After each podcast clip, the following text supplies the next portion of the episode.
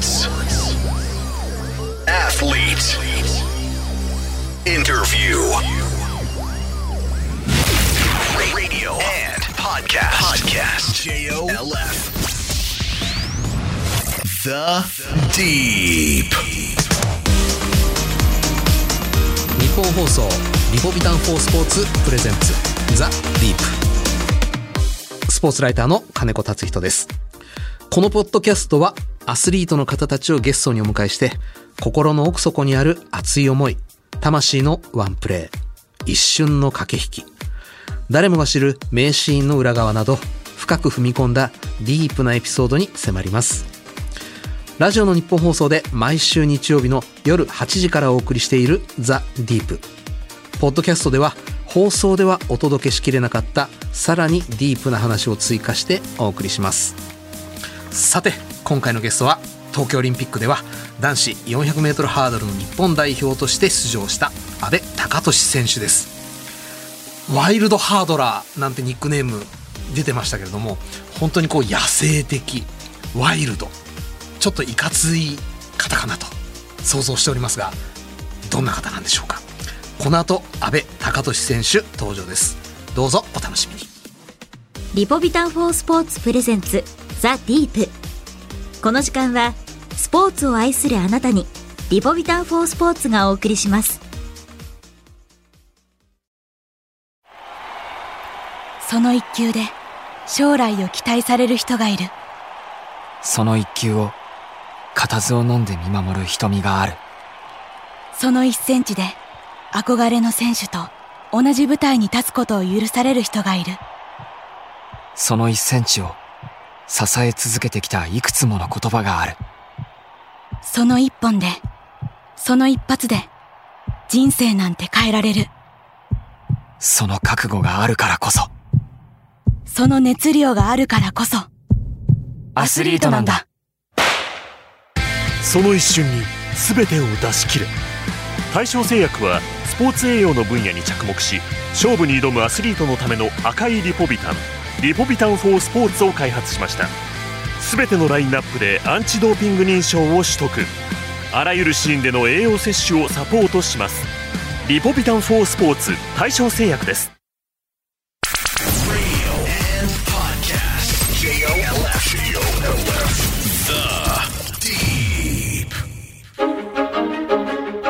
阿部貴俊選手は1991年岡山県のお生まれ。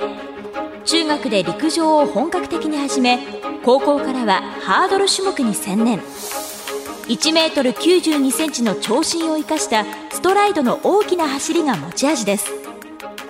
2010年中京大に進学され翌年アジア選手権の 400m ハードルで優勝。世界選手権には4回出場。2021年には東京オリンピック 400m ハードルに出場されました。The Deep. 改めましてスポーツライターの金子達人です、えー東京オリンピックでは男子 400m ハードルに出場された阿部貴俊選手にお越しいただきましたよろしくお願いいたしますよろしくお願いします。この番組出演していただいた方の中で多分一番身長が高い192センチはい。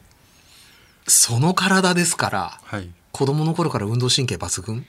いや、えっと、僕も子供の時から飛び抜けて身長が高かったとか、あの、運動神経が良かったっていうわけではなくて、あの、まあ、とにかく外で遊ぶのが好きで、うん。友達と、まあ、サッカーしたり、うん。野球したりっていうので、まあ、体を動かすのは好きだったんですけど、うん。特に運動神経が良かったっていうのはないです。小学校の頃特に取り組んだスポーツは？えっと僕喘息があったのであの水泳をややらされてたんですよ。うん喘息には水泳がいいっていうの。はい。で3歳ぐらいから水泳を始めて、うん。で、えっと、ソフトボールうん。をやって、えー陸上競技は試合だけ出るっていう感じでやってました。早かった。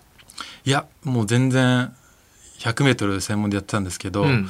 もう僕より速い選手はもうたくさんいて全然目立つような成績は残せなかったです。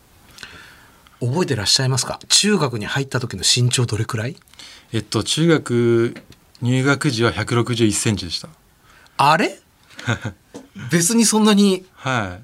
まあ大きい方であったんですけど、うん。もう全170以上いる子たちもいたり、うん。まあ、背の順ですと、まあ、後ろの方なんですけど、うん。まあ後ろに34人いるかなっていうぐらいだったんで、高校入学は？えっと、高校入学時が186センチ。でかい。伸びた。から23年間で25センチぐらい伸びましたね。ご両親の身長は？えっと、父親が185センチであ母親が172あるんですよ。あそれは大きくなりますね。はい、だからまあ子供ながらもう僕も大きくなるんだろうなっていうのは思っていたんですけど、うん。その中学で、まあ、2 5センチも伸びるわけなんで、うん。まあ、制服の丈が足りなくなったりとか もう毎朝腰が痛いとか成長痛に悩まされて。ちょっとすごかったでしょ成長痛。そうですね。それだけ伸びると。朝練習があったんですけどもう朝やっぱり痛いんですよ腰とか膝が。うんだからもうちょっとジョギング先生に痛いですって休ませてもらったりとか、うんっていうのはありましたね。中学校では陸上部ですよね？あそうです中学校は陸上部に入りました。もうブイブイはし始めてた？いやえっと中学校も、えっとまあ、陸上が強い中学だったんですよ。うんなんで先輩や同級生には全国級のせいあの選手がいたんですけど、うん僕はもう全然全国大会にも行けず、うんまあ目立つような選手ではなかったです。いつから目指し始めたんですか？えっとですね、まあ、全国大初めての全国大会は高校1年の秋田国体、中学校の時にはい。パッとしなかったのに、はい、高一でいきなりインターハイ？あそうです。国体インターハイと出場しました。えらいこっちゃないですかそれ。そうなんですよ。自分でもびっくりしました。周りもびっくりしたでしょいやもう周りも、まあ、親もどうしたんだみたいな感じでうん。思ってると思いますね、どうしたんですか？えっとやっぱり中学校の時にそれだけ身長が一気に伸びちゃったんで、うん。そのまあ言ったらまあ棒みたいな感じもやしみたいな感じで 筋肉が全然ないけど身長だけ高いみたいなうん。感じだったんですよ。うん。で高校に入って、まあ、筋力トレーニングだったり、うん。まあ、すごく練習量が多い高校だったので、はい。まあ、その体を使えるだけの筋肉っていうのが徐々についてきて、うん。まあ、その結果一気にこう高校1年から結果を出せるようにはなったんですけど、まあ、それが一番の要因かなと思います。世界っていうのがはい。意識に入ってきたのはいつ頃ですか？えー、と世界が意識に入ってきたのは、まあ、高校3年生ぐらいですかね。ほはい、高校3年生の、まあ、インターハイがあるんですけど、はい。そこでまあ優勝してで新潟国体でも優勝して、うん。でまあななんか自分の中で自信がついてきて、うん。このままいったら、まあ、せ世界で勝負できる選手になっていけるんじゃないかっていうので、うん。やっぱり自然と、まあ、オリンピックっていうのはその時に、まあ、なんとなくですけど。高3ですか。そうですね。となると、はい。大学とか引く手あまただったでしょ？そうですね。大学もいろんな大学から声かけてうん。もらったんですけど、まあ、結局父の母校である中京大学に進学することになりました。あのお隣広島県からはい。サムライハードラーと呼ばれるようになった為末さんの後を追っかけようとは考えなかったんですか？いやもうその時はもう為末さんはもう世界陸上でやっぱ2回もメダルを取られてる方なんで、うん。まあ、追っかけるっていうよりかはまあもっと上の存在というか、うん。まあそういう為末さんみたいな選手になりたいっていうのは当然思ってはいたんですけど、うん。まあ追っかけるっていうよりかはまあ僕もつ近づけるように頑張りたいなっていう気持ちでしたね。なるほど、はい、じゃあ法制は全然考えなかったんだ。いや法政もまあ選択肢にはあったんですけど、うん。いろいろ考えた結果、うん。やっぱ中京大学の体育学部に決めました。どうでした？入ってみて。そうですね。やっぱり中京大学はあの大学自体がまあ練習施設とか、うん。あのスポーツ科があるので、まあ、スケートリンクがあったり、うん。あのトレーニングジムもありましたし室内練習場っていうのもありましたし、まあ、環境がすごく整ってるなっていうのもあってで一つ上の先輩方にもあのとても実績がある先輩方も多くいたんで、うんまあ、とてもいい環境だったと思います。大学に入ってまだ身長伸びるわけですよねそうですね、まあ、まあ、じりじりと伸びてきましたね。もうでもはい。体幹も強くなりはい。だいぶ手応えみたいなのも生まれてらしたんじゃないですかその頃になると。そうですね、だいぶ、まあ、高校3年間で筋力もついて、うんで、あの、スピード、110メートルハードルもやってたんですけど、うん。まあ、そちの方でもあの結果出せるようになってきて、まあ、うまく自分の体コントロールできるようになってきたかなっていう風な実感はありましたね。初めての国際大会は？えっと大学1年の時の早いなすべてすべて。早いですか、うん。えっと、世界ジュニアっていう、まあえっと、18歳以下のはい。世界大会あるんですけど、で、えっと、カナダでカナダのモンクトンっていう場所で行われた世界ジュニアが初めてになります。どうでした？えっと、僕もまず海外に行くのがそもそも初めてだったんで。緊張しちゃうわなそれは。そうです。で周りもやっぱり見たことないぐらい大きい選手だったり、うん。黒人の選手がいたりとか、うん。もう強そうだなとかこの選手たちと一緒に走るのかみたいな感じで、まあ、圧倒される感じはあったんですけど、うん。まあやっぱり日本の選手団もみんな同じ年齢のうん。子たちが一緒に参加してる中で、えっとまあ今もオリンピックで活躍してる、まあ、飯塚君とか、うん。戸辺直人君とかディ,、はい。ディーン・ゲンキ君とかがあの世界ジュニアで活躍したんですね。うん。でその、まあ、世界ジュニアでの活躍を見て僕も刺激を受けて、えっと、銀メダルを取ることができました。いやいやいや刺激受けなくてもそれはちょっと物が違ったってことなんじゃないですか？いやでもその世界ジュニアの大会で自己ベストを、まあ、0.6秒ぐらい更新することができたんですよ。0.6秒、はいまあ、自分でも驚いたんですけど、まあ、本当に調子も良くて、まあ、その世界ジュニアの大会で、まあ、絶対メダル取りたいという気持ちもあったので、まあ、それで一気にいっちゃいましたね記録も。大事なこと聞くの忘れてました、はい。そもそもなんでハードル始められたんですか？はいえっと僕中学校に入学して、はい。陸上部に。英語の小学生だったんですよね？はいそうです。はい。でまあ特に走るのが短距離が速かったわけでもなかったんですけどやっぱり水泳やってたんで、うん。ちょっと長い距離ができたんですよ。ほう。だから長距離に最初入ったんですけど 1500m とかそっはいそうちの方ですか、ですそうです。入ったんですがやっぱりこう長距離ってこう淡々と走る練習がやっぱり多いんですよ。でなんかちょっと自分の性格的にもちょっと違うなって思い始めて、うん短距離に移るんですけどでそこで佐々木先生っていうまあハードルを専門にしてる先生がいて、うんその先生にハードルを一から教わるんですけど、まあ、ハードルハードリングが結構、まあ、初心者の割には先生に褒められるぐらいできちゃったんでそれがやっぱり嬉しくてあ自分身長も伸びるだろうし、うん。ハードルいいなっていうのでハードルを最初やり始めたのがきっかけですね。やめようって思ったことなかったですか？ハードル。いやなかったですね。やっぱりもう自分が勝負できるのはまあハードルだろうなっていうのはドンピシャハマったんだじゃあ。そうです。ハードルやっぱ走るのがそもそも速くないんで。あの速くないっておっしゃいますけれど 100m 大体どれくらいで走られるんですか？えっと、最後に走ったのがまあ高校3年なんですけど、うん。まあ、そそれが10秒9そそれ速くないって言うんですか？まあ上には上がいるんで、うん。やっぱり10秒後半だと今中学生でもそんぐらいのタイムで走る子もいるので。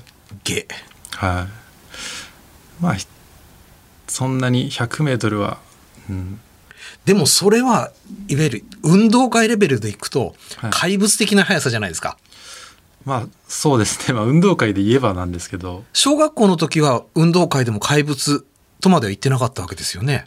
はい。まあアンカーを任されるぐらいで。あまあでも速いんだやっぱり。まあでも知れてますよ。もう勝ったり負けたりぐらいな感じで。言っちゃなんですけどどこにでもいる足の速い子レベルだったわけですね。あそうですそうですでハードル大学1年生世界ジュニア2位。ようようたる未来が見えますね。そうですね。そこまでははい。そこまでは？はい。そこから暗転する？そうなんですよ。何があったんですか？えっと世界ジュニアが終わって大学2年生になって、ん。えっと、アジア選手権が、えっと、日本の神戸で行われたんですけど、うん。えーそこで僕が金メダルを取って、うん。あのその年に行われた世界陸上代表に内定をするんですけど、はい。まあ、そこで、まあ、思ったような結果が出ず、っうん。ていうのもまあ怪我があったりとか低迷期に陥るんですよ。原因は怪我？そうですね。怪我もありましたしその怪我があってからの僕今までそのスランプっていうのを経験したことがなかったんですよそれまで、ずっと上り調子に来てたのでなので、えっと、そもそも中京大学に入って、まあ、コーチをつけずに自分で練習メニューを考えて自分で、まあ、トレーニングを行っていくっていうスタイルでやってたんですけど、マジですか。はい。なのでやっぱりこう調子を落とした時の落とした時にの対処の仕方がわからない。で今どういう練習したらいいのかなっていうのがやっぱり自分も若かったので分からずにそのスランプっていうのが長引いちゃったかなっていうふうに今は思いますけど泥沼突入。そうですねどうやって抜け出しました？えっとまあなんとかえっと怪我をしながらも、うん。えっとまあ日本選手権で入賞したりとかはあったんですけど、うんまあすあのずっと調子がいい時期っていうのをキープすることはできなできなかったんですよ。うん。でええ2012年の、えっと、ロンドンオリンピックも逃してますし、うん。2014年のモスクワの世界陸上には出場することが出てきたんですけど、うんやっぱりこうオリンピックには出場できずみたいなのが続いてでまあすずっとまあ大学時代は一人ではやってたんですけど、うんまあ、日本陸連の合宿とかもあったんですよ。はい。なんでそこで陸連のその 400m ハードルをまあ統括しているコーチとかにいろいろアドバイスをもらいながら、うんなんとかまあポイントポイントでは結果を出せるっていう風な状態でした。もうその頃になると、オリンピックという大会は特別なものになってるわけですね。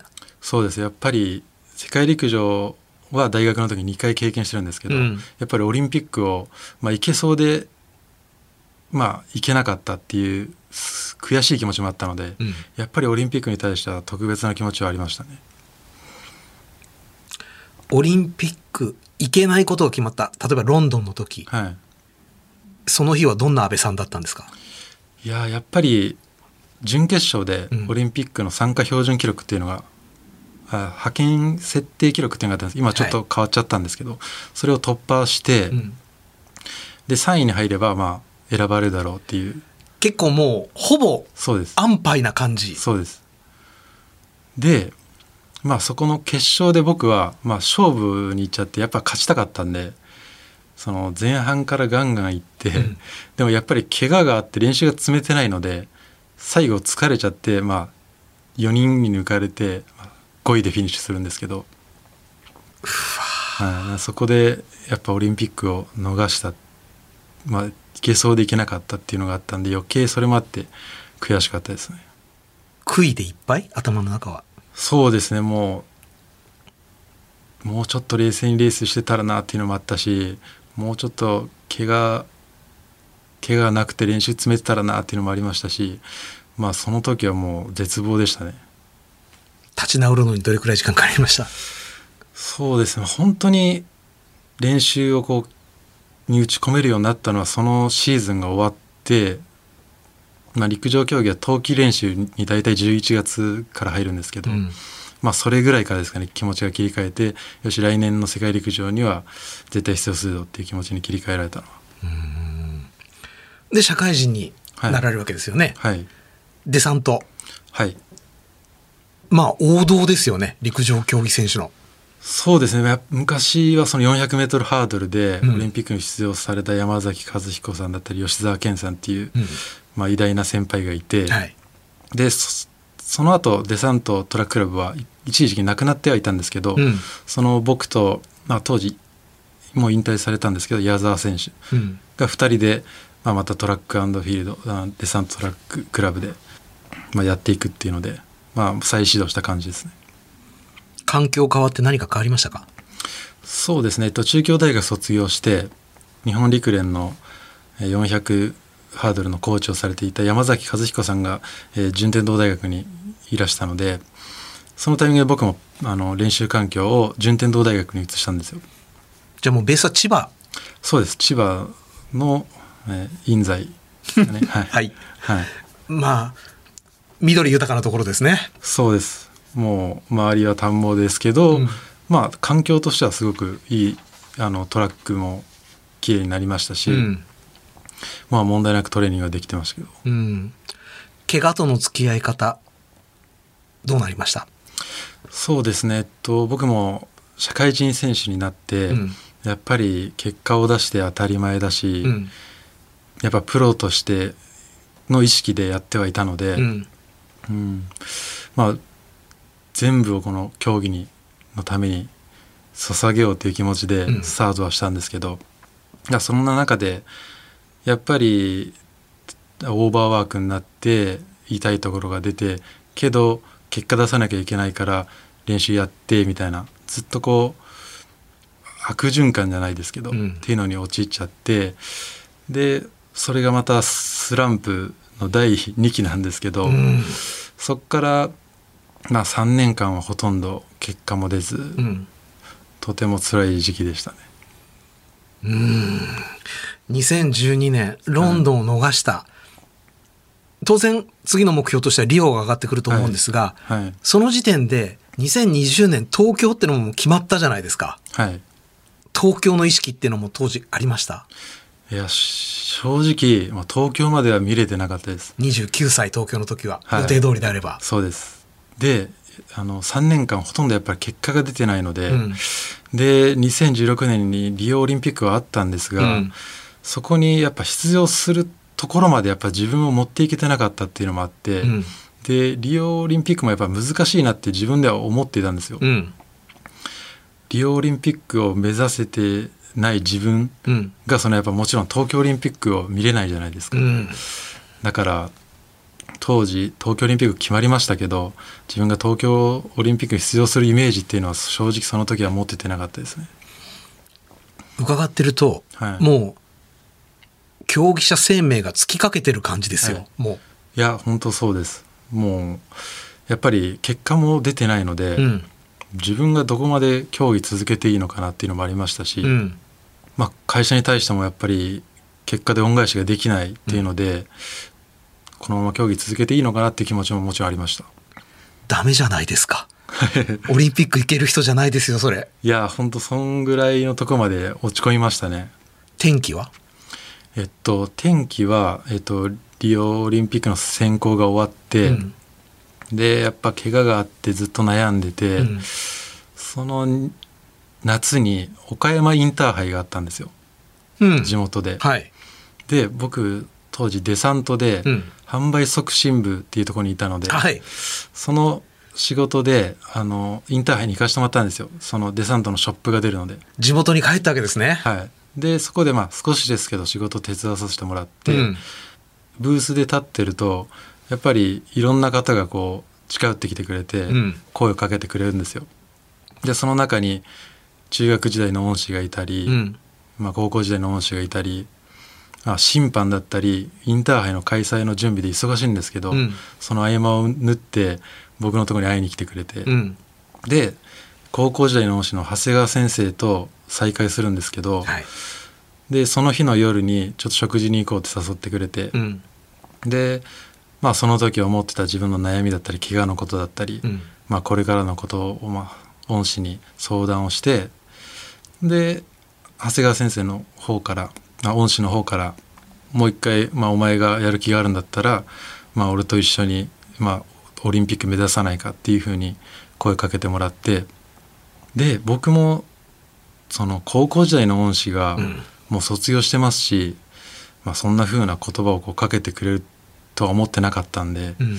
まあ、その時その気持ちがすごい嬉しくてで僕もどうしたら自分が良くなっていくかっていうイメージも当時湧いてなかったんですけど、うんじゃあもう一回長谷川先生と一緒に、まあ、あと1年でもいいからやってみようかっていうふうに思ったのがきっかけですね。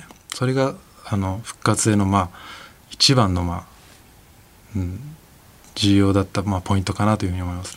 その時点での長谷川先生の立場は依然教職員ですよねあそうです高校は変わっていたんですけど僕はい。の母校から変わっていたんですけど、違う高校での、まあ、教員で陸上部の顧問っていう立場ですね。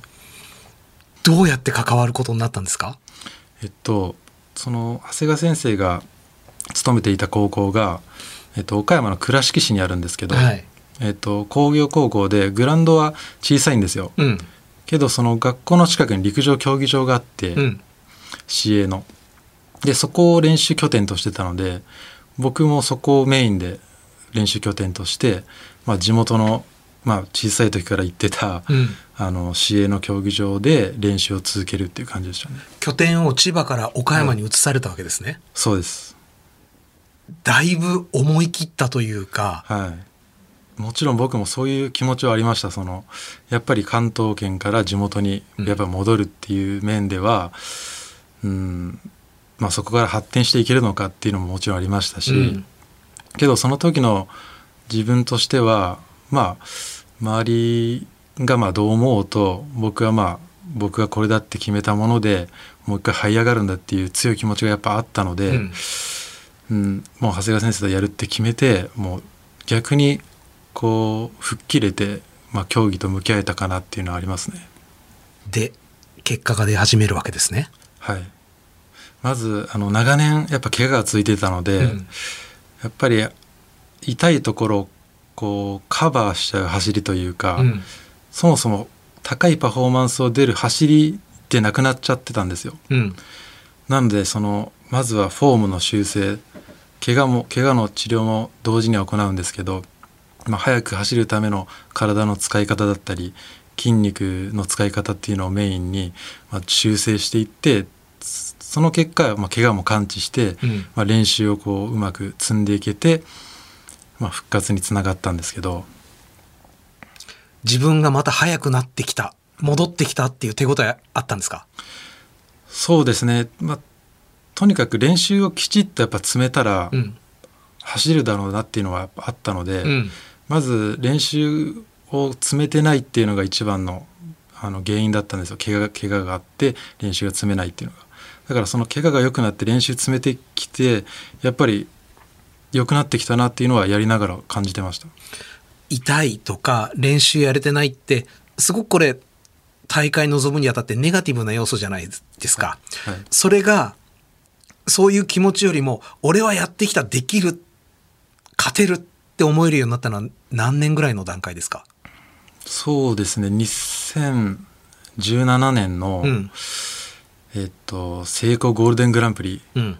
で7年ぶりに自己ベスト更新するんですけど7年ぶり。はい、そのレースが結構自分の、うんまあ、長年こう悩んでた、うんまあ、自分自身の記録を7年超えられないみたいな、うん。そういう思いをこう払拭してくれたレースだったので、うんそれがやっぱり自信になりましたね。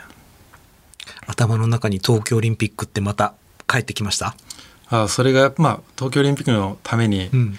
長谷川先生とまたやっていくってなって、うんやっぱ実際に、まあ、タイムとしてうんやっぱ結果が出て、やっぱり実感しましたねあ東京オリンピック目指せるなっていうのはそのレースで思いましたね。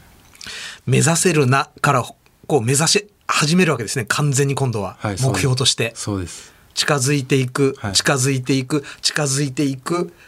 あと一歩のところに来ました。はいどうでした？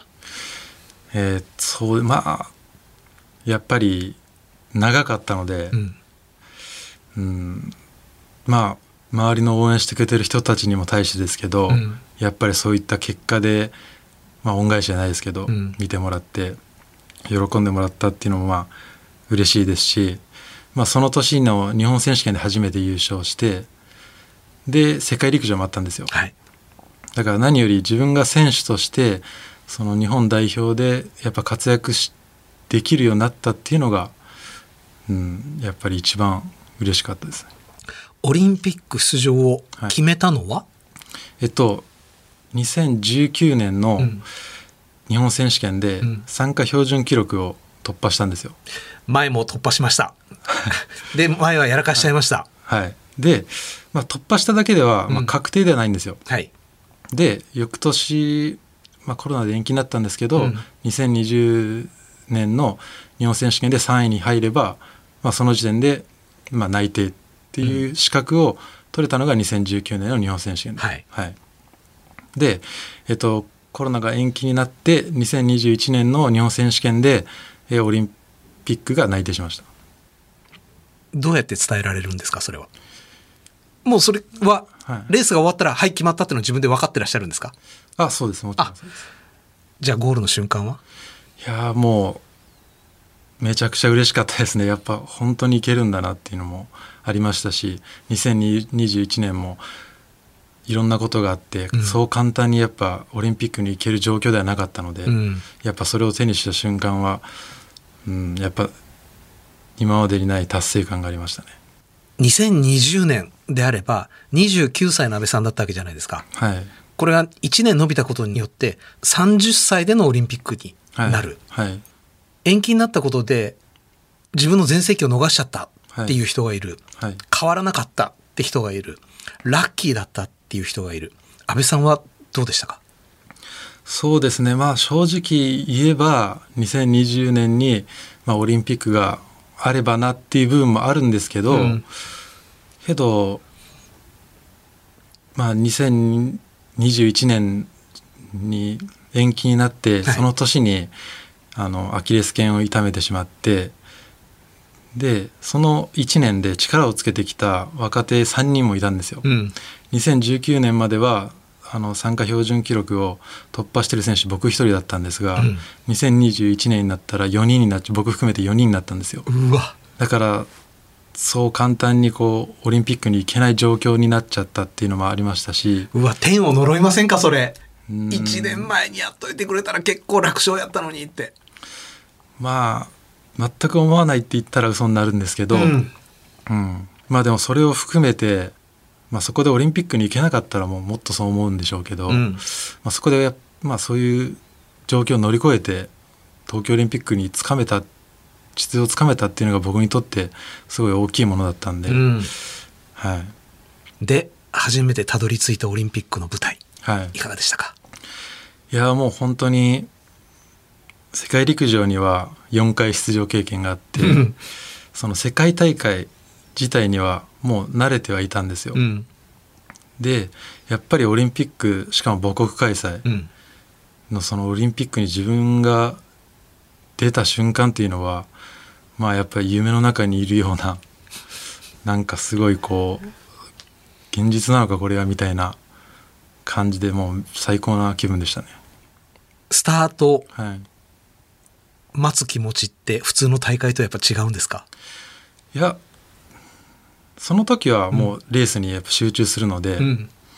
うん、他のあの大世界国際大会とは気持ちは変わらず、まあ、レースに集中しようっていうのでそこでは変化はなかったんですけど個人的な目標はどのあたりに置いてらっしゃいました、オリンピックで決勝進出っていうのがうん。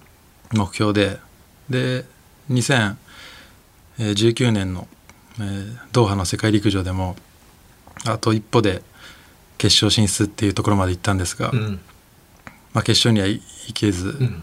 だったのでオリンピックではもう絶対決勝残るぞって気持ちでやってたんですけど、うん。まあその目標は果たすことできず予選敗退になりましたうん。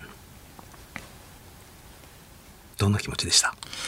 うーんそうですねやっぱりなかなか思うようにやっぱオリンピックにコンディションを合わせていくっていうのは難しいなっていうのとけど一方では、うん、やっぱりいろんな状況があって、まあ、こうしたオリンピックに出場できて、うん。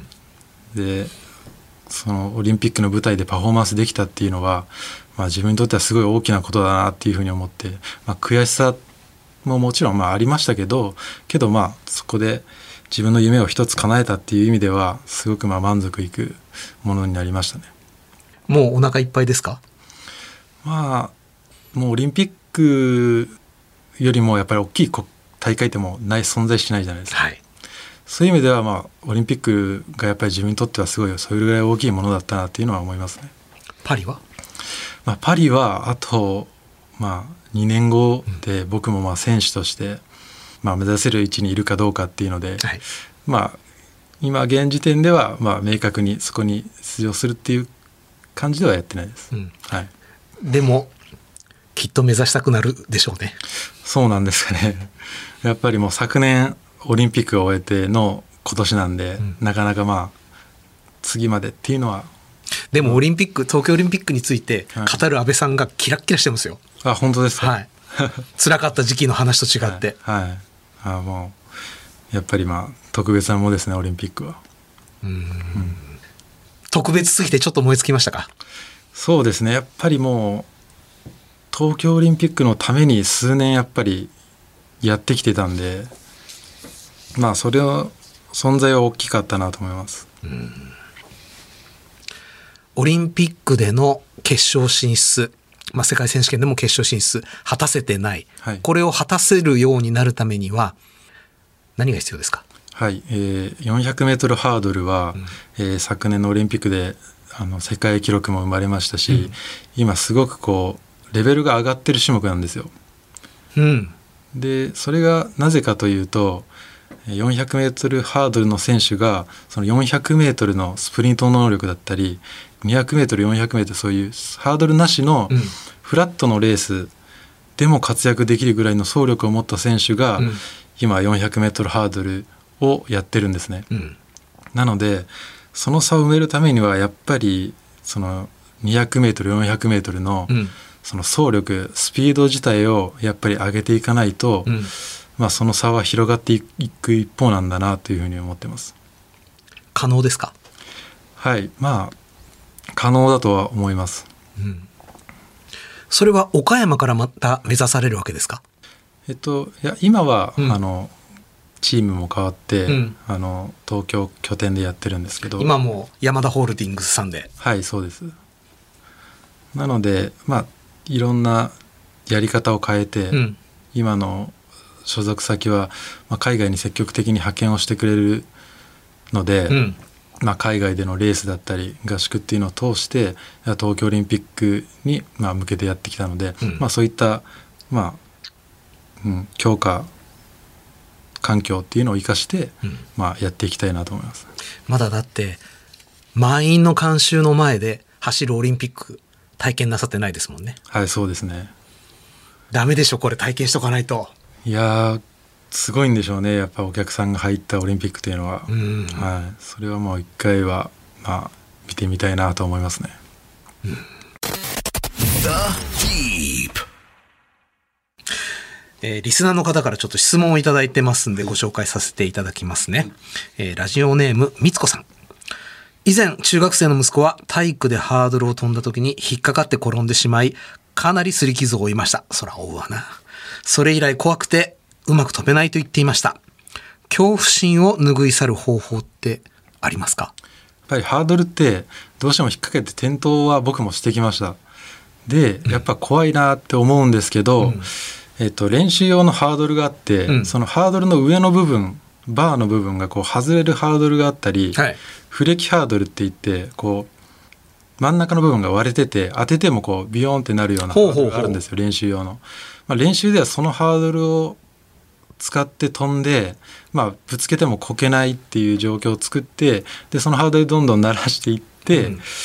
でちゃんとハードルをぶつけなくなってきたら、うん。まあ、正規のハードルを出して、まあ、飛ぶとか、まあ、こけてしまうハードリングっていうのがやっぱりあるのでうんつま、先を引っ掛けてこけてしまったのか、まあ、リード足って言って最初の振り上げる足うん。をその持っていき方が悪かったのかっていうのもあると思うんで、その原因っていうのもやっぱり自分で分析をして、んまあ、直していくっていうのも大事かなと思いますけど。なるほど。はいもう一通ご紹介させてください。はい千葉市のターボーさんから。素朴な質問です。同じハードルでも110メートルと400メートルでは、ハードルの感覚や選手の能力は全然違いますか？はい、110メートルハードルとうん400メートルハードルでは、まああのハードルの高さも違いますし、インターバルの距離も違うので、うん走り方っていうのがそもそも違ってくるんですよ。うん。でハードルに対しての角度も違えば、はい。110メートルハードルのようなハードリングをしていたら、うん400メートルハードルでは失速してしまったりとか、うん。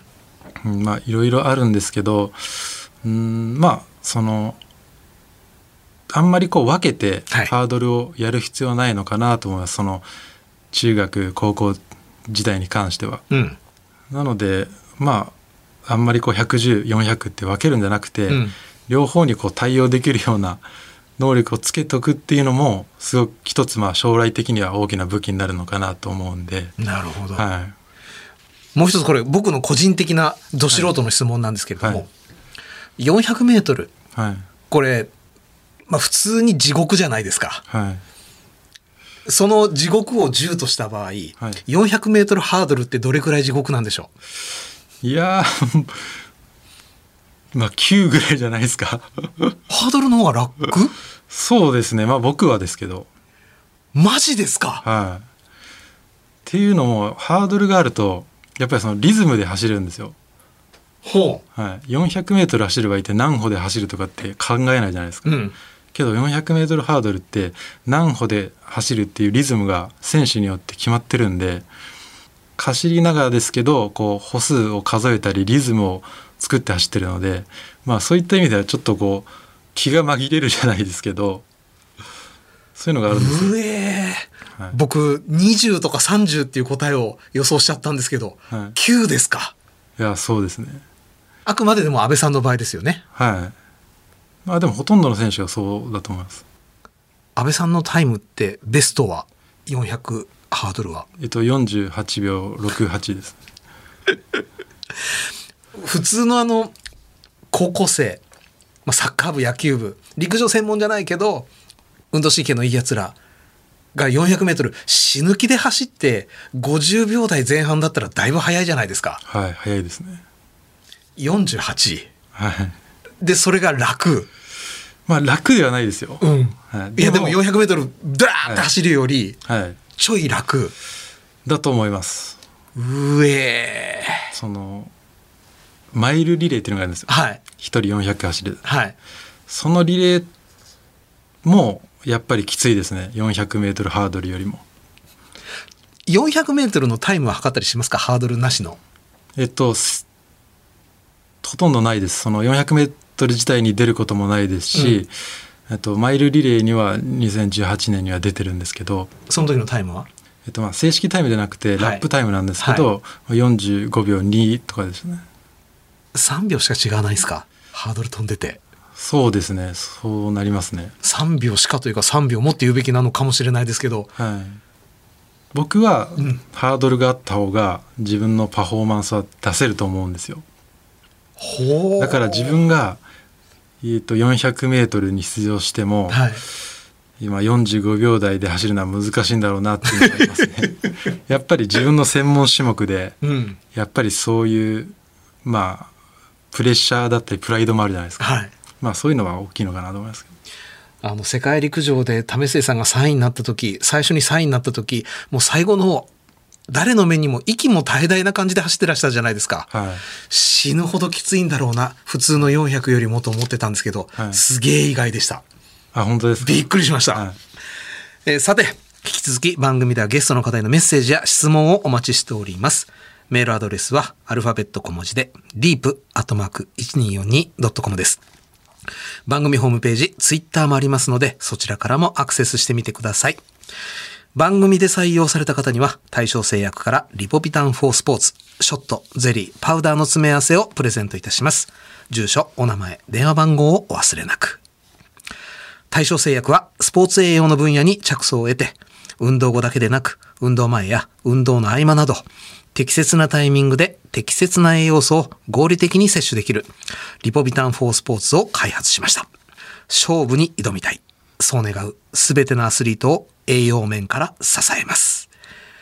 安倍さん、コンディショニング、はいコンディションを保つために栄養摂取で気をつけてらっしゃることってありますか？まあきちんとトレーニング後に食事をとるっていうのもそうなんですが、うんまあこういったリポビタン4スポーツうんっていうのを、まあ自分のポイント練習だったり、うんまあ試合前に摂取をして、うん体調をいい状態を保つっていう意味でも、うんまあすごく助けになってるので、うんまあこれを取って、まあ、パフォーマンスを上げるっていう意識ではなくて、うんまあ、体調管理いい状態を保ってうん疲労を取っていくっていうのでは、まあ、すごく、まああのまあ、コンディショニングをしています。泥沼に落ちる怖さ辛さってよくご存知ですもんね、安倍さん。あそうです。落ちないためのケア。はいそうですね。えーお時間となりました。今日は東京オリンピック男子400メートルハードル日本代表、安倍隆俊選手でした。長い間、ありがとうございました。ありがとうございました。Deep. 先輩今日の練習きつそうっすね試合前だしな今度の試合勝てますかね？勝てるかじゃない勝つんだよ気合十分っすね。当たり前だろ。今飲んだ赤い缶のドリンク何ですか？スポーツ用のリポビタンショット4スポーツってやつ。よく飲んでますよねそれ。いいんだよこれ。本当ですか？一本飲む？いただきます。栄養もいろいろ入ってるんだよ。栄養がないと全力で戦えないっすもんね。よし来週絶対勝つぞ。なんか気合入ってきました全力でスポーツに取り組むあなたにカフェイン β アラニンビタミン B1B2B6 を配合した赤い缶のスポーツ用リポビタン大正製薬のリポビタンショット4スポーツ清涼飲料水です Radio and podcast. Podcast. J O L F. The Deep. ザ・ディープ。そろそろお別れのお時間となりました。あの収録終了後にですね安倍さんご本人が言ってたんですけどよく言われるんですと。どうしたらいいんでしょうかと。つまりもっと怖い人かと思ってました。いや僕自身正直もっとあのオラオラ系の方だったらどうしようとちょっとあのナーバスになってるところもあったんですがいろんな人と会ってきましたけどこれだけ写真で見たイメージと実際にお話ししてみたイメージが違う方ってのもちょっといないぞと。めちゃくちゃ温和で東京オリンピックが終わって今闘争本能っていうのが休眠状態だからなのかもしれません。ものすごく優しい目をした穏やかな方でした。いかんね先入観にとらわれたら。さてこの番組は毎週日曜日の夜8時から日本放送にてラジオ放送をお送りしています。そちらでもぜひお楽しみください。そして番組ホームページやツイッターも開設しています。ゲストや番組最新情報をお伝えしていますのでぜひそちらにもアクセスしてみてください。ザ・ディープ。それではまたお会いしましょう。お相手は金子達人でした。リポビタンフォースポーツプレゼンツザ・ディープ。この時間はスポーツを愛するあなたにリポビタン4スポーツがお送りしました。